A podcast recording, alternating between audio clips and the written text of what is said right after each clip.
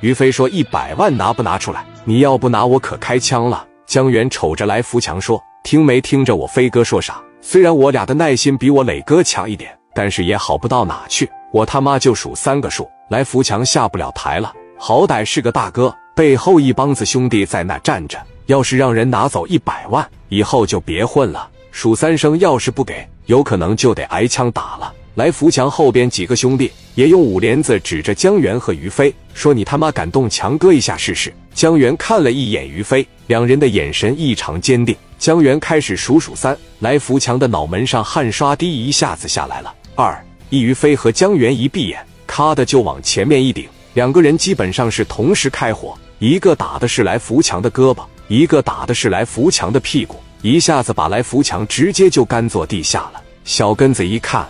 哎呦，我操！江源朝着小根子的左腿嘎巴来一枪，于飞朝着小根子的右腿哐的一枪，把小根子也打坐地上了。来扶墙的那帮兄弟想上又不敢上了。于飞朝着来扶墙的兄弟人群中嘎巴嘎巴就是两枪，江源也接着开了两枪。龙不可一日无头，两个领头的让人打坐地下来。来扶墙后边的兄弟哪还有心情火拼呢？可是江源和于飞这边的兄弟却放开干了。嘎巴嘎巴，这边打完刚要跑，突然一声清脆的六四声音响起，砰！几十个阿 Sir 从天而降。阿 Sir 喊到，双手抱头蹲下。一个小兄弟赶紧把电话打给了王群力。电话接通，只说了一句话：“我们可能都得被抓走。”电话就断了。于飞五连子指着来福强说：“你他妈真玩不起呀！抱阿 Sir 是吧？”第一次警告，把枪放下，朝着于飞脚底下嘎巴的一下。第二次警告，把枪放下，对空嘎巴来一下。于飞说：“操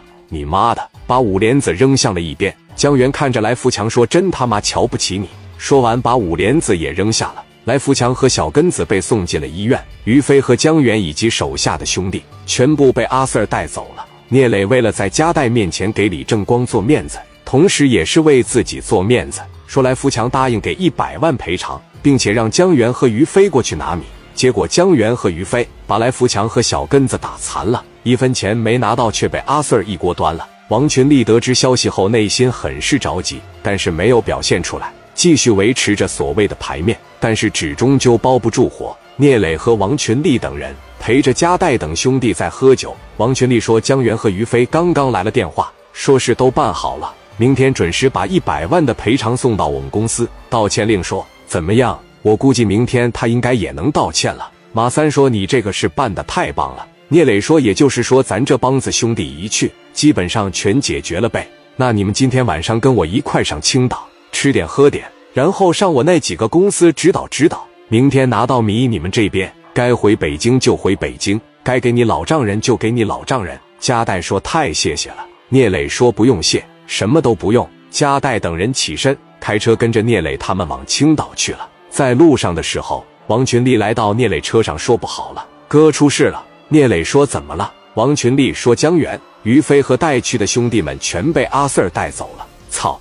我他妈最瞧不起这样的人。王群力说：“我也瞧不起呀。”都打完了，江源和于飞准备往回跑的时候，阿 Sir 过去的全给抓了。我这边抓紧时间找人吧，先回去。聂磊马上把情况告诉了蔡振荣，让他帮忙运作。加代这边还蒙在鼓里，不知道聂磊为了把正光面子做足，也为了给加代把事情办好。自己正在吃亏呢。马三说：“戴哥，我他妈确实是小看这个聂磊了。一百万收到，聂磊真他妈牛逼呀！我以为正光把他吹的那么玄乎，看来这小子是真有两下子。”加代说：“那他们还说啥呢？肯定是有两下子的。”来到全豪实业公司，